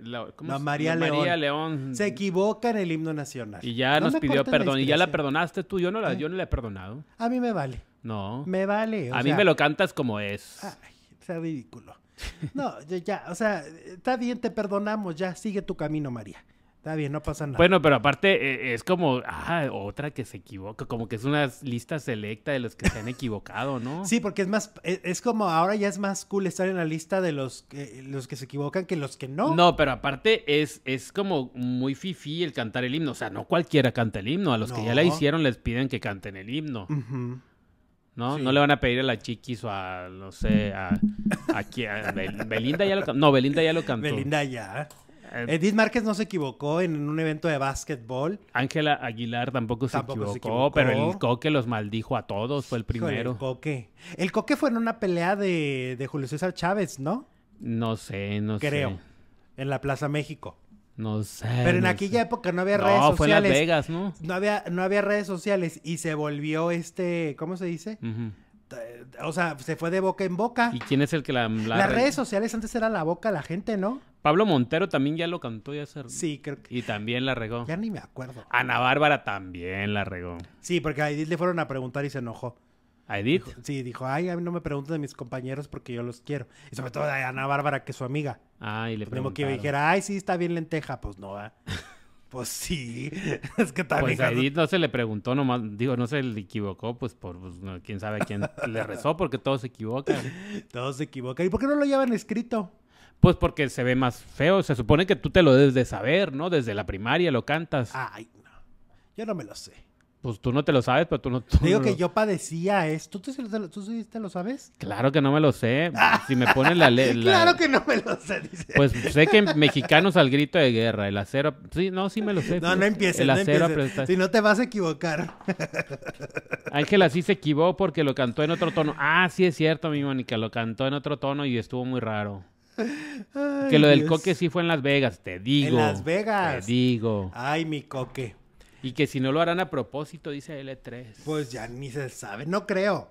No, porque eh, eh, a esta sí se me hace que estaba muy avergonzada, ¿no? ¿No será que, que se ponen tan, nerviosos de que todo el mundo se ha equivocado y dices, ay, me iré Me va a pasar. Me va a pasar en cualquier momento. Y se te cruzan los cables. Y no lo, puedes, no lo pueden leer. Es que el gran miedo del cantante siempre es que te equivoques. Pero si es el himno nacional, pues es peor.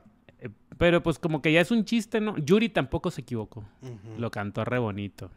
Yo una vez me acuerdo que estaba en un show y me equivoqué con una de Valentina Elizalde, pero pues qué.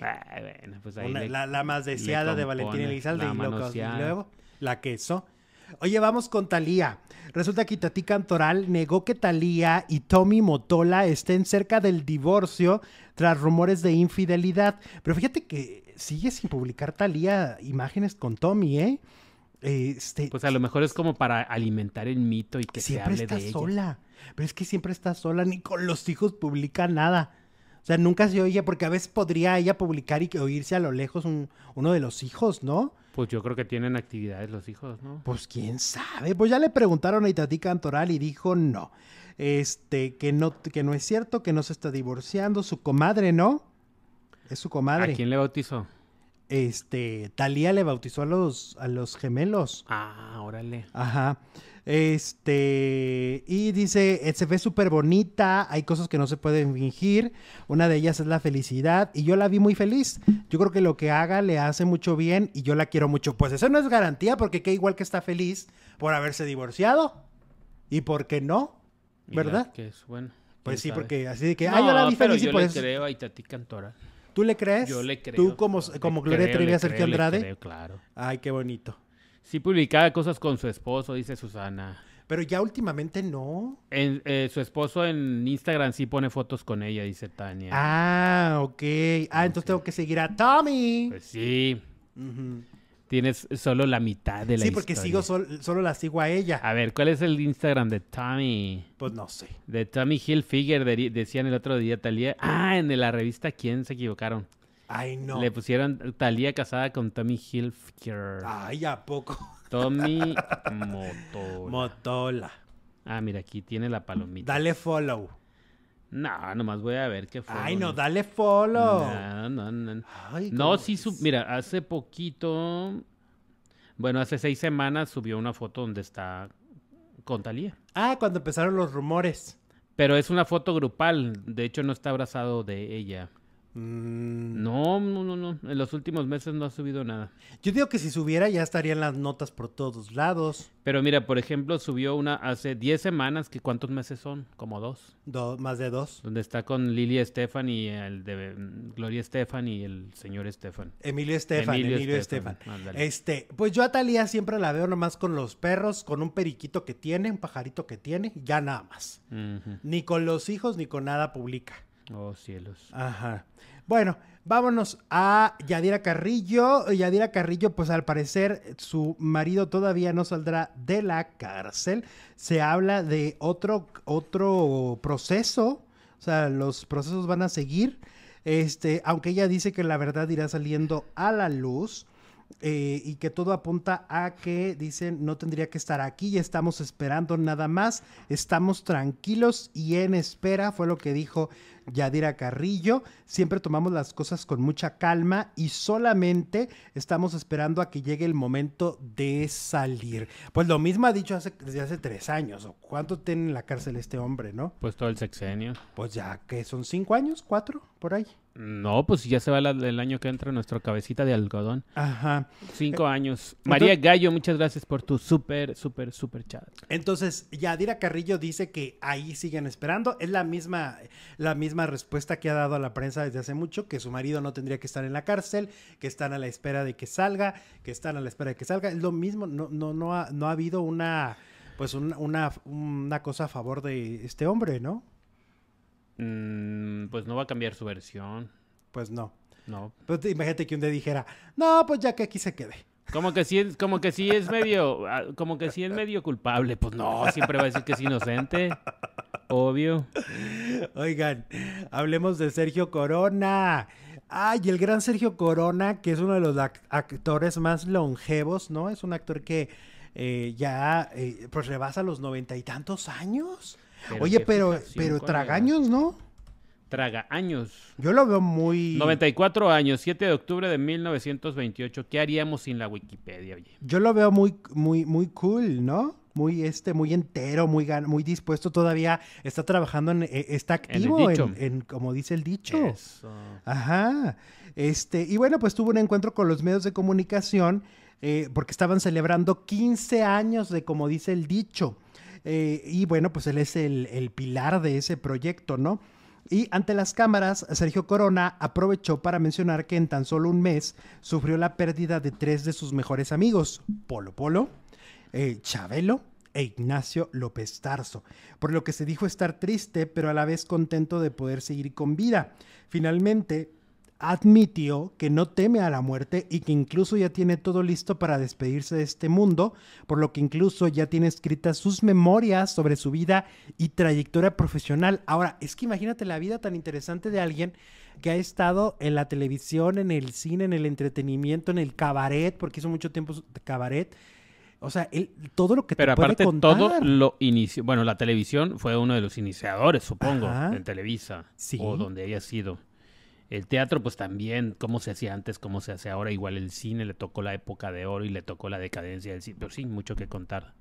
Pues es una radiografía, ¿no? De alguna manera del mundo del entretenimiento por décadas. Claro. O sea, él, te, él por décadas te puede ir de alguna manera guiando y diciendo, a ver, fíjate cómo se vivía, cómo se grababa en los 70 una novela, porque eran muy distintos. Yo sí me leo sus memorias, don Sergio. Ay, sí. Hágalas, por favor. Sáquelas ya. Que, la, que, oye, las editoriales, estos libros son unas joyas que hay que aprovechar. El de, el de Ignacio López Tarso, que hablaba específicamente de teatro, es una joya. Está ah, tú lo leíste, ¿verdad? que muy padre. En una sentada que estuvo. El de Chespirito también estaba bueno. El de Chespirito también, el de la Chilindrina. Todos los de la vecindad me el los El de Rubén Aguirre. El del profesor Girafales. nos falta el de Edgar Vivar, el de. Porque, por ejemplo, el de Rubén Aguirre se los recomiendo mucho. No sé si lo volvieron a editar pero se los recomiendo porque te hablaba de los inicios de la radio en, el norte de México. Mm. y como el que no me gustó tanto fue el de, el de Don Ramón, porque no lo hizo él, lo hizo su hijo. Ah, no, pues. Y hablaba de cómo había sido su vida como padre.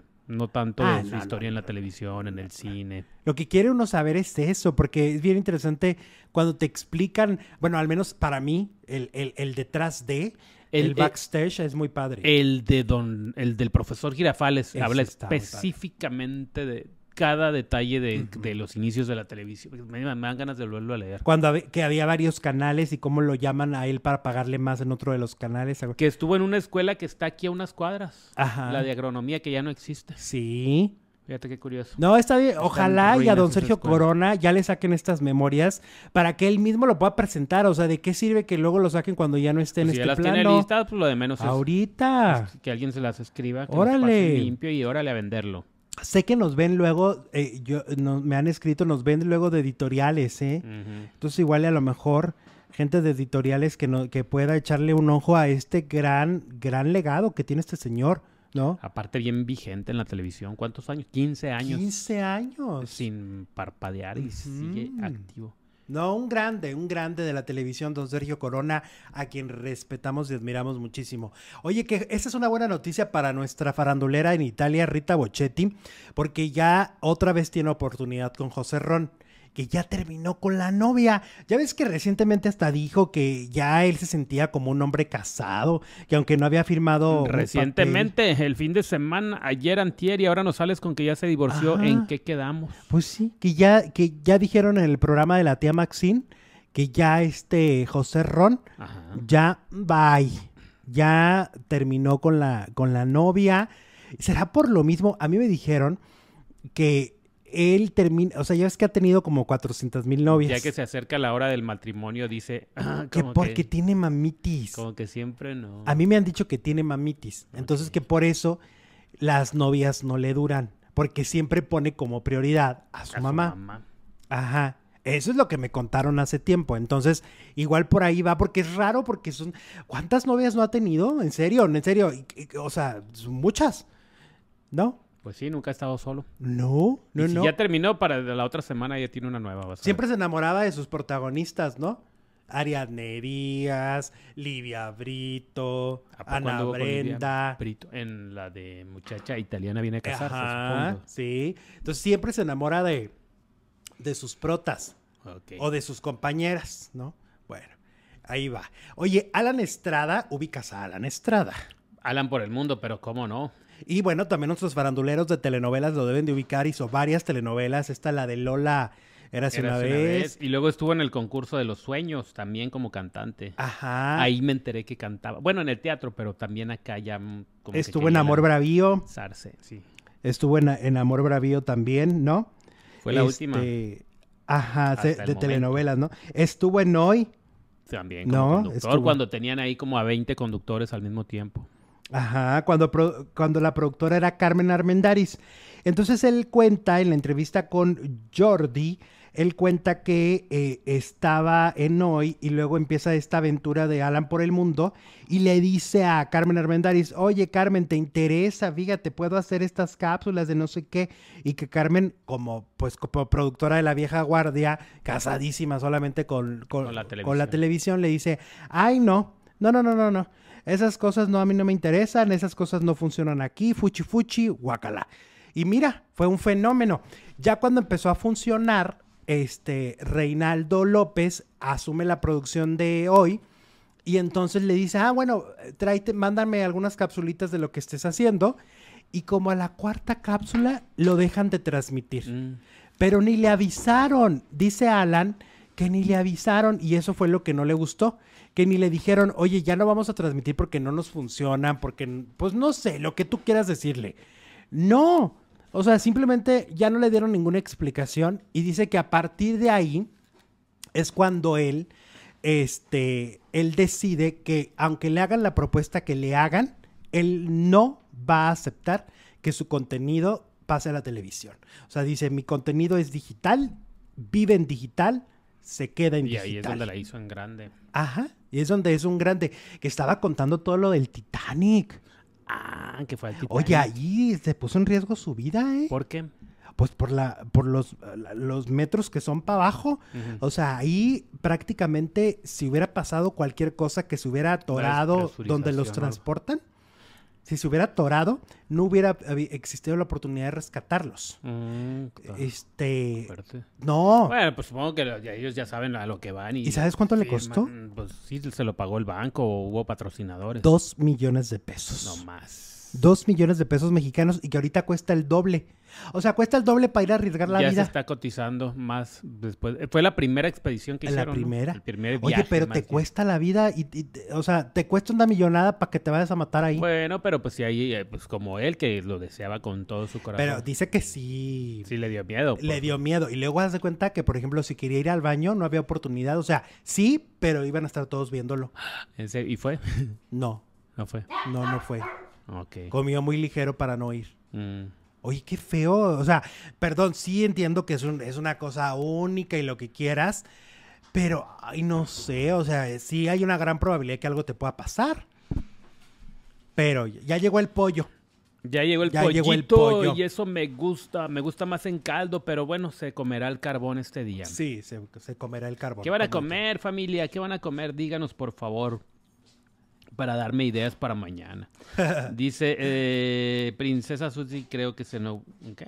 Ah, ah, estuvo en la casa. Ah, muchas gracias. Digulancia, 20 de noviembre. Muchas gracias. Hasta el perro se rió, dicen, ¿eh? ¿A poco? Eh, ok, ¿qué más tenemos? Alan estuvo en la casa donde se eh, escondió Ana Frank. Ah, sí, claro.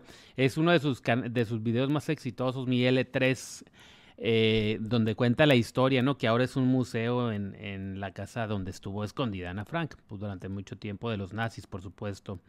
La verdad, Televisa tiene de unitarios de la Rosa de Guadalupe, como dice el dicho, esta historia. Me suena, quién sabe más, eh, qué más unitarios van a ser, solo menciono los que están al aire, dice Cosas México. Ah, en relación a de don Sergio Corona, ¿no? Que lleva 15 años en un unitario y con super éxito y qué padre que saque sus vivencias porque esos libros valen muchísimo la pena. También el del tigre que pues, lo sacaron ya después de que se murió. Eh, es toda una Biblia de la televisión, de cómo era la televisión en sus inicios, cómo primero era la radio y cómo después la televisión le comió el mandado. Eh, y está expresado en ese libro, El Tigre. Creo que es Claudia Fernández, la escritora, junto con Andrew Pax, Paxman. Y entonces, eh, pues sí, lo pueden leer, échenle un vistazo. María Elena dice, comemos pollo, saludos desde Puebla, saludos chicos, qué rico. Ahí está, ¿verdad que el pollo es la onda?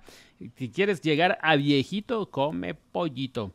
Y para mañana le preparé camarones empanizados, dice Graciela Rodríguez. Ah, bueno, camarones sí, empanizados. Fíjate que eh, eh, en, ahora me enteré que el, el empanizado no, no tiene que ser precisamente de harina puede ser de avena. ¡Ay, ¿a poco? Sí, entonces ya. Ah, pues eso está padre, ¿no? Entonces ya lo estás comiendo empanizado y sabe mm, hasta mejor que, con harina y estás comiendo nutritivo, estás comiendo una hojuela. Claro, es, mucho más nutritivo. No es azúcar, no es harina. Oye, muy bien. Pollito asado Te estás volviendo un experto en la cocina. Claro, yo cada vez que salgo mm, a mi tierra me traigo una receta. Ahorita, pues es... Dale. Oye, qué ricas las gorditas que hace tu mamá. Ah, qué buenas están. Ay, no, no, no, no, no, no, no. Están Ay, buenas. Dios mío, muy, muy buenas. Son de trigo. claro que llevan su dosis de azúcar, pero. Sí, están, son, son dulces. Son dulces. Son gorditas dulces, pero qué rico. Son adictivas. Ah, claro que sí. Oye, eh, hablemos de Juan Soler y su salida de eh, Sale el Sol. Existió este rumor de que supuestamente la salida era por estos comentarios de Mónica Noguera. Yo, la verdad Eh, el comentario que le hizo a Mónica Noguera fue de que esas que tenía unas piernas hermosas, le dijeron, y él dijo, bueno, cualquier hombre que quisiera que tuviera... Se verían muy lindas en los hombros. Ajá, no le dijo de él, no habló de, sino en general. Y lo que pasa es que coincidió. O sea, este desafortunado comentario, que sí está muy, muy fuerte el comentario. Ajá. Este, sí está feo el comentario, eh, pero coincidió con la salida. No es que esto haya sido el motivo. Él mismo lo dice, vamos a escucharlo. Voy a contestar, Betty. ¿Por qué me fui del programa? Me fui del programa porque este, viene, el, bueno, este día domingo controversial donde mi personaje es este, un personaje que ya salió en los periódicos porque es un caso real, pero ficcionado ahora. Y mi personaje es un personaje que termina este, ajusticiado por, por, la ley. Entonces me, encantó hacerlo, me, me encantó aceptar este, este, este personaje. Y, bueno, esa es una de las razones. Me voy a hacer una película. Regresando de la película empiezo a grabar una serie en, en tono de comedia. Eso va a ser para Televisa y es una serie que me va a llevar siete semanas completas de, trabajo de trabajo duro, duro, porque es al, estar dentro de lo que es el, elenco protagonista, eh, no hay, no hay, ahí sí no hay tiempo. Eso es permanentemente estar trabajando. Ay, ya me está doliendo. ¿Qué pasó? Ya me está doliendo. Eso permanentemente trabajando. Ups. ¿Ya me extrañaste? ya te extrañé. ¿En serio? ya, pero mi interrupción. Y terminando esa, esa, esa serie, empiezo con un show, y que no puedo hablar mucho porque está todavía está, está muy, muy eh, pues está, eh, se está, está en preproducción y todavía no se hizo anuncio oficial, así que no puedo hablar de ello. Pero entonces era toda una seguidilla y que ya estoy ocupado hasta febrero, marzo del próximo año. Entonces, eh, bueno, ahí lo explica, ahí dice más o menos todos los que son los planes de trabajo y luego después en este video que es bastante largo porque es un en vivo que tiene con su actual novia Paulina Mercado, él explica que pues al final de cuentas es un choque cultural lo que ha pasado con lo de Mónica Noguera. Él dice que los argentinos eh, son personas sin prejuicios y que hablan mucho más abierto de todo y que a él no le parece desafortunado lo que le dijo porque no se lo dijo con una mala intención, se lo dijo como un halago y que es un choque cultural que a los mexicanos nos está costando trabajo entenderlo y, y que no era con una mala intención. Lo que pasa es que ya tiene más de 20 años en México y todavía no entiende que aquí es irreverente y no se perdona, y sobre todo si lo dice en la televisión. Pues sí, exactamente. Yo creo que el asunto está en que lo dices en la tele, ¿no? Exacto. Que, la, que la horario gente se familiar. Quedó y se incomodó a, la audiencia, y creo que es normal que la audiencia diga, ah, caray, pues esto qué, ¿no? O sea, ¿por qué pues, sexualizarla inmediatamente? Tampoco es un recién llegado como para saber qué, qué decir y qué no. Sí, porque, a ver, Paulina Mercado es la que le dice, qué bonitas piernas, pudo quedarse callado o pudo decir, claro, qué guapa estás, Mónica, ¿no? Y ya, pero ¿por qué sexualizarla? ¿Por qué inmediatamente llevara este, este, comentario a un algo Cero y van dos. Lo de la chiva, lo de Mónica. ¿Cuántas más, Juan Soler? ¿Cuántas Luego es que ya no, mira, ya no va a conducir. Ya que se dedique nomás a actuar, ya no de entrevistas, ya no. Ay, pues lo de la chiva no lo dijo conduciendo, lo dijo en una entrevista. En una entrevista con miembros al aire, ¿no? Que luego dijo, ay, no, era mentira. Ahí también era un choque cultural. No. Mm. No, no, no era un choque cultural. Pero bueno, a ver, eh, cerramos la encuesta. Y la encuesta quiere que Leona se quede con Gael 44% por encima de David, que es el 19%. ¿Qué final quieres para Leona en vencer el amor invencible? Atención Juan Osorio, atención Santi, aquí está la respuesta de los faranduleros. Quieren que Leona se quede con Gael. Con Gael, ahí está, se cierra. Nos vemos mañana, misma hora, mismo canal.